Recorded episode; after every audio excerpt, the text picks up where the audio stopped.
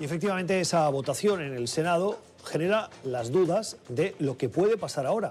Vamos a buscar la voz de los expertos para conocer ese proceso.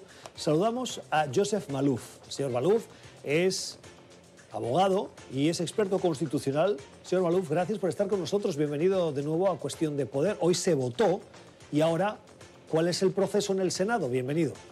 Gracias por tenerme, Gustavo. Siempre es un placer y buenas noches.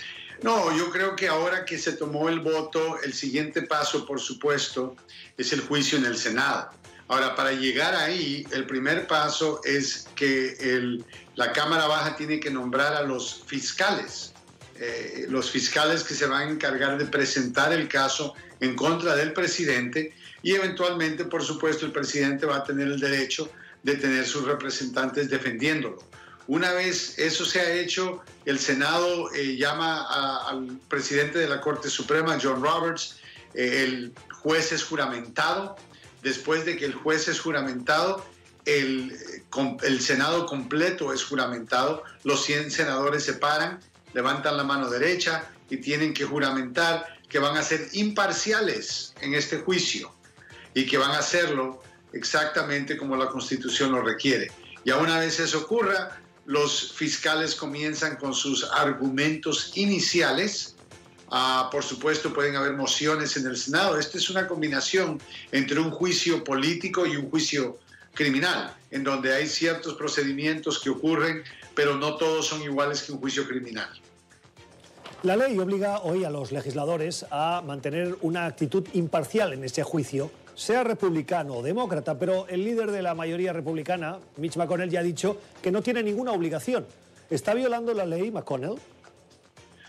Bueno, mira, McConnell eh, eh, tiene un dilema y el dilema es que por una parte él quiere ser fiel al presidente y por otra parte está dejando un récord bien malo, un récord negativo, en donde él está indicando que él ya decidió que el presidente es inocente y que él se va a asegurar con los abogados del presidente de que el presidente sea exonerado. Ahora, yo entiendo que esto se ha convertido en una batalla política, pero ya no estamos en una batalla política, estas no son unas elecciones.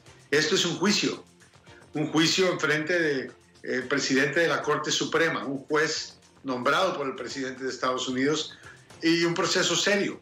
Así que la idea de que ah, Mitch McConnell va a decidir el caso sin escuchar las evidencias y que Mitch McConnell va a trabajar con el, jurado y con el, perdón, va a trabajar, que el jurado va a trabajar con el presidente, con el acusado, no tiene sentido en un proceso criminal. Imagínate que una persona acusada de asesinato tenga que esté trabajando con el jurado para ser exonerado.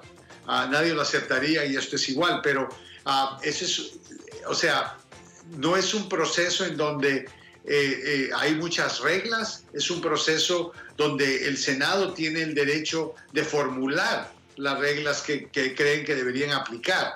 Ah, así que es un poco más complicado de poder acusar a McConnell de no ser imparcial.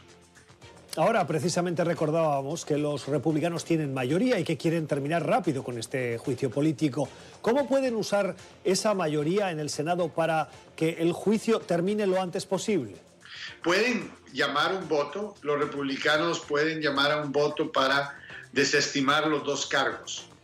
Ahora, la constitución no habla de esto. La constitución simplemente dice que una vez la Cámara Baja haya lanzado cargos de encauzamiento político, que el presidente ah, lo recibe, que el Senado va a tener un juicio y típicamente un juicio envuelve testigos, documentos, pruebas, argumentos y pensar que lo van a convertir en un, circo, ah, no teniendo un juicio, creo que va a tener consecuencias negativas políticamente para los republicanos. Así que es una cosa cuidadosa. Yo creo que es mejor que Mitch McConnell permita eh, hacer un juicio justo, donde los testigos se puedan escuchar, donde evidencias se puedan presentar como en cualquier otro juicio y dejar que el jurado escuche todo y después de escuchar todo, entonces tomen una decisión correcta. Es la opinión de Joseph Malouf, es analista político y abogado experto constitucional. Señor Malouf, gracias. Feliz noche. Un placer estar con ustedes. Gracias por tenerme.